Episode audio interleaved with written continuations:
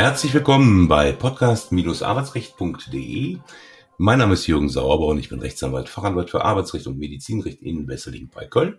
Und im Schwarzenwalde begrüße ich den Thorsten Blaufelder, Fachanwalt für Arbeitsrecht, Business Coach, Wirtschaftsmediator, ja, genau. Arbeitsfähigkeitstrainer, ne? Coach.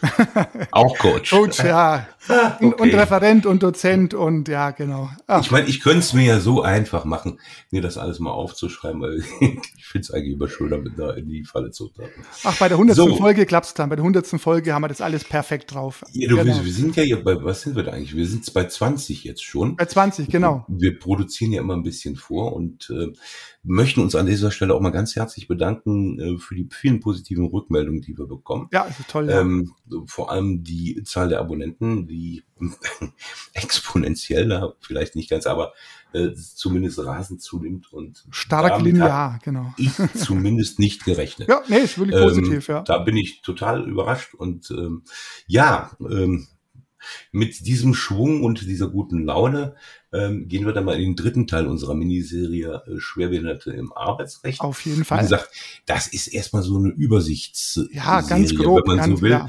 weil wir haben wirklich gemerkt, ähm, dass so die Einzelpunkte, äh, da, da kann man eine eigene Folge draus machen. Das Richtig, genau. Im Laufe der nächsten Wochen und Monate tun und dass wir noch Wochen und Monate das Ganze machen. Ähm, ja, das zeigt uns, ähm, dass wir so viele Abonnenten haben. Genau. Dass wir da also durchaus auch ins nächste Jahr fröhlich hinein planen. Aber machen wir einfach mal weiter, weil wir haben schon fast zwei Minuten jetzt verquatscht. Genau, jetzt wir waren stehen zum kommen, genau. Genau, jetzt aber mal hier. Ja. Butter bei die Fische. Jawohl. Zusatzurlaub für schwerbehinderte Arbeitnehmer. Das ist ja so eine Geschichte. Meistens, äh, wenn das Mandat erfolgreich abgewickelt worden ist, also um die Anerkennung einer Schwerbehinderung, kommt diese Frage. Ich habe für meine Mandanten so ein Merkblatt gemacht, aber ähm, das würde ich jetzt hier nicht vorlesen.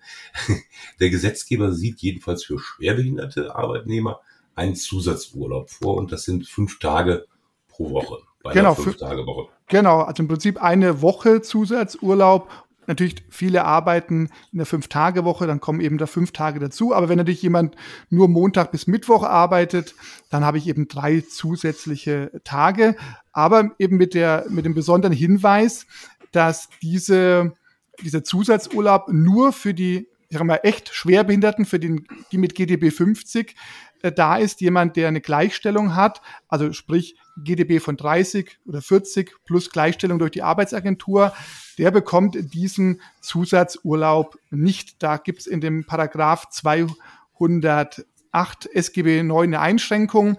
Äh, denn ansonsten ist ja im Grunde das SGB 9 so aufgestellt, dass der Gleichgestellte wirklich dem Schwerbehinderten gleichgestellt ist. Bei dem Zusatzurlaub ja, hat der Gesetzgeber es anders geregelt. Ich meine, er hätte das auch genauso machen können. Er hat es halt ja. nicht. Also ich brauche den GDB 50. Ja.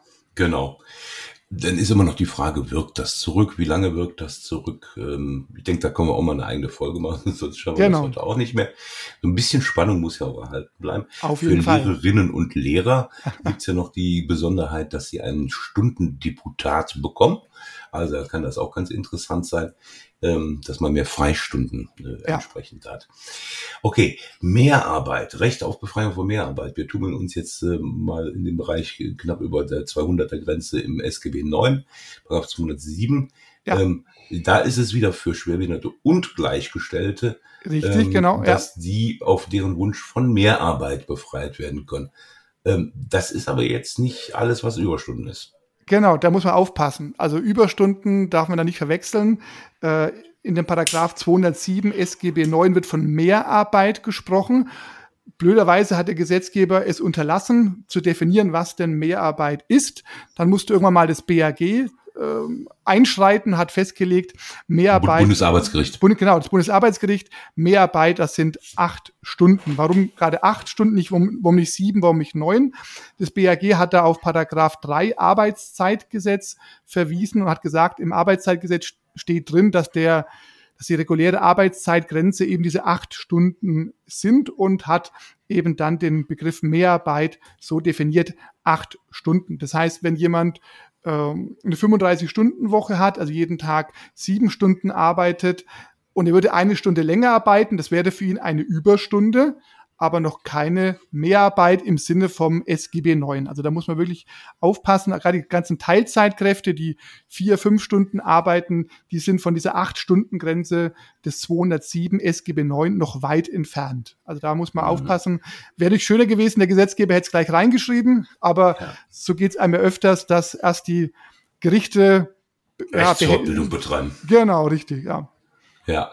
Und was man auch noch in dem Zusammenhang vielleicht erwähnen müsste, ist, dass bei Schicht oder bei Nachtarbeit ähm, schwerbehinderte Arbeitnehmer äh, zumindest nicht generellen Anspruch auf Befreiung davon haben. Ne? Genau, das ist eben der Paragraph 164 Absatz 4 und 5. Den hatten wir in der letzten Folge schon angesprochen und der regelt aber auch, dass die Arbeitszeit behindertengerecht ähm, sein muss. Und wenn jemand sagt, er kann nachts nicht arbeiten oder ähm, ihm sind mehr als fünf Stunden pro Tag zu viel, da hilft eben der 207er nicht, aber der 164 Absatz 4 und Absatz 5 SGB 9 würde dann ein Recht geben, eben halt nur fünf Stunden zu arbeiten und nicht länger. Und da muss aber ein Zusammenhang bestehen zwischen der jeweiligen Schwerbehinderung und diesem Wunsch der Arbeitszeitverkürzung. Ja, mhm. ähm, und das wird in, in, der Regel ja dann durch ärztliches Attest belegt. Ne? Genau, und wenn der Arbeitgeber das dann nicht glaubt, das kommt durchaus auch vor, habe ich auch schon, dass der Arbeitgeber sagt, na ja, der Arzt kann ja alles Mögliche attestieren, das glaube ich nicht. Dieser Anspruch ist einklagbar und im Zweifel läuft es dann so ab, dass der Richter sagt, ja, ich bin ja auch kein Mediziner, dann braucht man halt ein Sachverständigengutachten und dann wird es mhm. einfach medizinisch geprüft und wenn dann der Gutachter zum Ergebnis kommt, ja, dieser Arbeitnehmer, der kann zu Recht nur fünf oder will zu Recht nur fünf Stunden arbeiten pro Tag, weil halt nicht mehr geht, dann habe ich den Anspruch, eben nach fünf Stunden nach Hause zu gehen oder eben vielleicht keine Nachtschicht zu machen oder ähm, andere Arbeitszeitbegrenzungen. Ja, aber das ist eben mhm. was anderes als der 207er, wo ich meinen Ausweis zücke und sage, hier, ich gehe nach acht Stunden nach Hause, die Überstunden macht irgendwer anders, ich mache sie nicht. Mhm. Jetzt gibt's ja seit guten drei Jahren auch noch die Möglichkeit, nach dem Teilzeitbefristungsgesetz, ähm, dass man äh, die sogenannte Brückenteilzeit nimmt ne? ja. und verkürzte Arbeitszeit äh, entsprechend vorübergehend einzufordern. Ne? Man kann das ja, ja, einmal dauerhaft angelegt machen, indem man sagt, lieber Chef, ich will kürzer arbeiten oder eben jetzt über diese Brückenteilzeit für eine bestimmte Zeit, was ja vielleicht denen auch entgegenkommt, die nur für eine begrenzte Zeit äh, unter einer bestimmten Einschränkung leiden.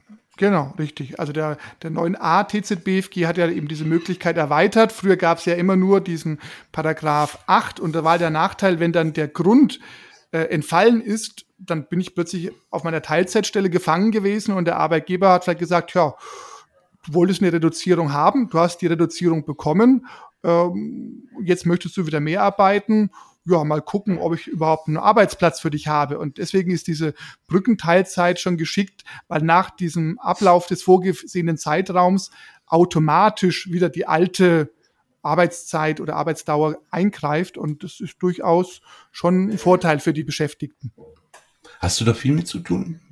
in der Praxis? Also ich, ich bekomme ja im Endeffekt ja, oder wir würden ja als Anwälte nur die Fälle mitbekommen, wo es problematisch wird. Genau. Und äh, ich denke, in vielen Fällen klappt das mein, äh, Erfahrung, meine Erfahrung ist nur die, da wo es überhaupt nicht klappt äh, und man sogar zur, zum, zur Klage schreiten muss, weil der Arbeitgeber das aus dringenden betrieblichen Gründen ablehnt, da mhm. kommt es auch ganz häufig zu einer Beendigung des Arbeitsverhältnisses. Es ja. ist vergleichbar mit den Müttern, die vielleicht nach der Elternzeit in Teilzeit wieder einsteigen wollen, ist ja ähnliches Problem. Genau. Der Arbeitgeber genau. wehrt sich dagegen und die Mutter ist im Zweifel, soll ich klagen, soll ich nicht klagen? Und auch diese Verfahren ja enden. Und dann auch zu spät kommen ja, oder es nicht genau. schriftlich, also in ja. Textform machen. Ja, ja da gibt's übrigens äh, bei der Gelegenheit, hat das damit nichts zu tun, aber fällt mir gerade ein, um Himmels Willen, wenn sie sowas tun, in Textform. Da gibt's ja. eine, äh, vor zwei Jahren eine Gesetzesänderung, konnte man bis dahin ja. noch formfrei machen, ähm, falls man das nicht mitbekommen hat. Aber äh, zurück zu unserem Thema. Letzter Punkt, Sonderkündigungsschutz. Wir haben es mehrere Male jetzt schon angesprochen von schwerbehinderten Arbeitnehmern und auch von Gleichgestellten, die zwar grundsätzlich nicht unkündbar sind, aber natürlich einen besonderen Kündigungsschutz genießen, neben dem allgemeinen Kündigungsschutz, aus dem, der dem, den Anforderungen des Kündigungsschutzgesetzes unterliegt. Genau. Aber auch da erst, das haben wir in der letzten Folge noch gesagt, nach sechs Monaten. Richtig. Und dann ähm, wird es schwieriger für den Arbeitgeber, den Schwerbehinderten zumindest aus Gründen der Behinderung loszuwerden. Richtig, genau. Wenn natürlich ein äh, Schwerbehinderter gestohlen oder betrogen haben soll, dann macht, macht sich das Integrationsamt eher einfach, weil der Diebstahl oder der Betrug meistens ja nichts mit der Behinderung zu tun hat. Andernfalls muss er eben diese Hürde, diesen, diese zusätzliche Hürde Integrationsamt überwinden. Und da kenne ich immer die Fälle, wo dann die Mandanten anrufen und sagen, Herr Blaufelder, ich, ich verstehe gar nicht, ich bin gekündigt worden, ich bin doch schwerbehindert. Und dann äh, frage ich ja, was haben Sie denn bekommen? Ja, so ein Brief äh, KVJS und da weiß ich, ah, okay, Brief vom Integrationsamt, Antrag des Arbeitgebers. Und dann muss ich erstmal ein bisschen beruhigen und sagen, nein, Sie sind jedenfalls noch nicht gekündigt, aber Ihr Arbeitgeber betreibt. Auf dem dieses, besten Weg dorthin. Ja, auf dem ja. besten Weg dorthin. Und wir sind jetzt verpflichtet, innerhalb von zwei Wochen eine Stellungnahme abzugeben zu den Kündigungsgründen und dann gibt's ja meistens auch ein Verfahren und eine mögliche Verhandlung zusammen mit dem Sachbearbeiter, der Sachbearbeiterin aus dem Integrationsamt. Und dann guckt man mal, äh, dann kann man die Leute erstmal wieder beruhigen, weil die schon schon die schlimmsten Befürchtungen haben. Aber natürlich klar, wenn so ein Brief vom Integrationsamt im Briefkasten liegt, dann ist es eine ernste Sache und einfach zu sagen, ach ja, ist ja keine Kündigung, das schmeiße ich jetzt ins Eck und ja, ist jetzt nicht wie eine Rechnung, die man einfach auf den großen nee. Stapel packt, nee. sondern nee. da sollte man schon tätig werden und im Zweifel auch äh, zum Spezialisten gehen Absolut, oder ja. als Anwalt, äh, der sich da auskennt. Genau. Ähm, wie ist deine Beobachtung oder wie ist es bei euch in Baden-Württemberg ähm, mit der Dauer dieser Verfahren beim Integrationsamt? Also hier steckt immer eine große Chance darin, äh, weil die furchtbar lange dauern. Nee, also die Erfahrung kann ich nicht teilen. Es geht doch eher okay. flott. Also es geht doch eher flott. Ähm, und also von daher, natürlich klar, wenn es wirklich so wäre, dass ein Gutachten noch einzuholen wäre, als wirklich medizinische Fragen zu klären wären, dann, aber an sich äh, habe ich schon den Eindruck, das Verfahren wird jedenfalls vom Integrationsamt eher zügig betrieben. Also diese, diese Sache, ich, ich versuche das möglichst lang rauszuzögern. Ja. Also ich hier, hab, hier gelingt's. Ne? Ah, ja, ja, das sind die Unterschiede ja, zwischen Baden-Württemberg äh, zwischen Baden-Württemberg und NRW. Ja, also schon. Ja, es ist vielleicht hat, ist, hat vielleicht auch mit dem Ballungsraum ein bisschen was zu tun. Das kann sein, ja. Ähm, und, und mit der völligen Überlastung der Ämter hier.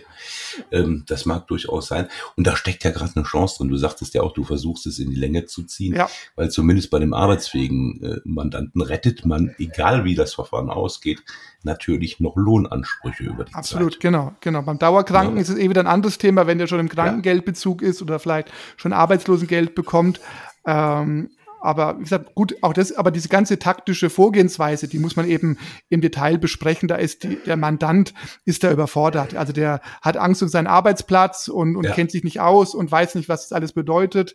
Ähm, das muss man dann erklären, erläutern und einfach besprechen und gucken, was will ja. er denn? Also was ist das Ziel? Also um was geht's im, im Endeffekt? Das ist, immer, das ist bei mir auch immer die erste provokante Frage was wollen Sie? Ja, ja was auf der Anhieb ähm, eher, eher ähm, wirklich provokant klingt oder, oder vielleicht sogar frech klingt, ähm, ist im Grunde der Schlüssel äh, zu einem Fall. Denn äh, Absolut, es, ja. es nützt gar nichts, äh, jemanden in einem Arbeitsverhältnis zu halten, der da auf gar keinen Fall drin bleiben möchte und umgekehrt. Ähm, und äh, ja, ja, gut. Aber das ist vielleicht eine Selbstverständlichkeit, die aber in der Situation äh, für die meisten gar nicht so klar ist, weil die mit einer Vielzahl ja. von Fragen kommen, die in alle möglichen Richtungen geht. Und ähm, da muss man dann als Anwalt auch ein bisschen versuchen zu kanalisieren, was wollen sie. Ja? Genau, richtig. Und darüber sollte man sich als allererstes mal klar werden. Auch der Sonderkündigungsschutz, also Integrationsamtsverfahren, ähm, da müssen wir mindestens noch mal eine gesonderte Folge machen. Das lohnt sich auf jeden ähm, Fall, ja. Das lohnt sich definitiv. Ähm, auch über die Möglichkeit der Kündigungsverhandlung ähm, die ja, anders als ein Gütetermin natürlich läuft, aber äh, anlässlich derer auch Aufhebungsverträge geschlossen werden können, zum Beispiel. Ähm, das ist ähm, eine ganz spannende Geschichte. Ähm, wie gesagt, da machen wir sicherlich auch nochmal eine gesonderte Folge. Ja, das lohnt sich auf jeden Fall. Aufhebungsverträge, Vereinbarungen sind eh eine ganz tückische Angelegenheit. Also das, ja. das lohnt auf jeden Fall, da nochmal genauer drauf zu gucken. Genau. So, haben wir noch irgendwas Wichtiges vergessen in dem Zusammenhang? Ich guck mal gerade in mein Skript. Ne? Ja, nein, also und angesichts der fortgeschrittenen Zeit. 15 Minuten, um Himmels Willen. Ja, Mensch. Wir werden, aber wir haben es ja ganz gut hingekriegt. Ne? Ja. Thorsten, dann machen wir ja. für heute Schluss. Äh, was steht nächstes Mal an? Weiß ich gar nicht. Muss ich auch mal gucken. ja. Lasst, lasst euch alle überraschen. Auf jeden in, Fall. In diesem Sinne, bis ja, bald. Tschüss, tschüss, mach's gut. Ja, auch so, tschüss. Sie haben eine Kündigung oder Abmahnung erhalten, Ihnen wurde ein Aufhebungsvertrag angeboten oder Sie haben ein anderes arbeitsrechtliches Problem, dann wenden Sie sich gerne an die bundesweit tätigen Kanzleien der Moderatoren dieses Podcasts, die Rechtsanwälte und Fachanwälte für Arbeitsrecht Jürgen Sauerborn oder Thorsten Blaufelder, die Sie im Internet unter www.sauerborn.de oder www.torsten mit th-blaufelder.de finden. Haben Sie Anregungen, Lob oder Kritik zu dieser Folge des Podcasts, dann schreiben Sie uns eine Mail an redaktion@podcast-arbeitsrecht.de. Wenn Ihnen dieser Podcast gefällt, dann abonnieren Sie uns über die bekannten Podcast-Plattformen und bewerten Sie uns. Wir wünschen Ihnen einen angenehmen Arbeitstag.